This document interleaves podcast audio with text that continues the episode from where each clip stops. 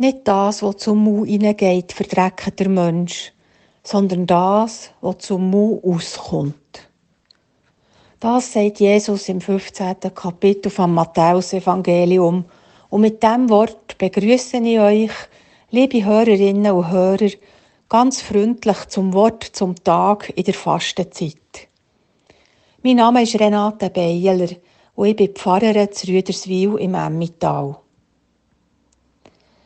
Nicht das, was zum Mu hineingeht, verdreckt der Mensch, sondern das, was zum Mu auskommt. Mit dieser Aussage wehrt sich Jesus gegen die Vorwürfe der Schriftgelehrten, die ihn und seine Jünger angegriffen haben, weil sie sich nicht rituell die Hände gewaschen haben vor dem Essen. Das Hängewaschen ist es nicht, wann es darauf ankommt, sagt Jesus. Nicht das, was zum Mu hineingeht, verdreckt der Mensch, sondern das, was zum Mu auskommt. Der Talmud vertieft den Gedanken in einem berühmten Spruch. Vielleicht kennt ihr ihn schon. Achte auf deine Gedanken, denn sie werden Worte. Achte auf deine Worte, denn sie werden Handlungen. Achte auf deine Handlungen, denn sie werden Gewohnheiten. Achte auf deine Gewohnheiten, denn sie werden dein Charakter. Achte auf deinen Charakter, denn er wird dein Schicksal. Das Hängewaschen ist es nicht, wo es darauf abkommt, sagt Jesus. Und heute? Heute getraue ich mir zu sagen, wie schon die Reformatoren vor 500 Jahren. Es ist nicht das Fasten, wo es darauf abkommt.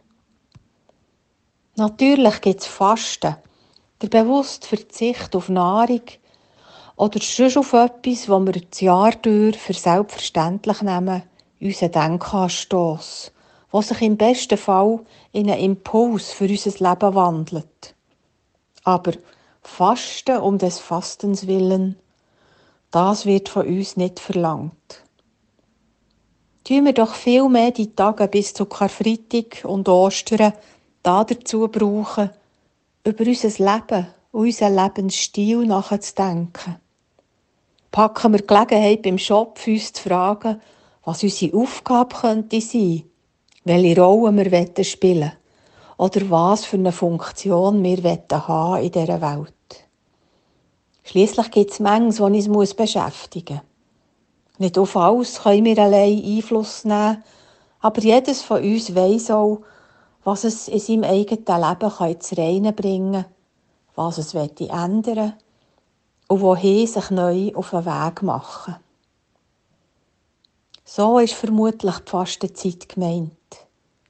Eine Zeit, wo man probiert, zwischendurch einen Schritt aus dem Alltag rauszumachen eine Zeit, wo man sich wo man anschaut, wo man hergeht, wo Zweifel lässt, zu Wort kommen, ohne dass man darüber müsste verzweifeln.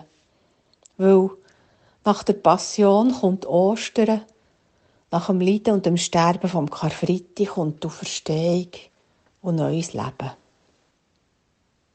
So wünsche ich uns allen eine Fastenzeit und eine Passionszeit, wo ich es heranschauen und hinterfragen wo es fragen und zweifeln und wo uns Wege aufzeigt und Hoffnung weckt, wo uns durch Karfreitag durch bis zur Ostern führt.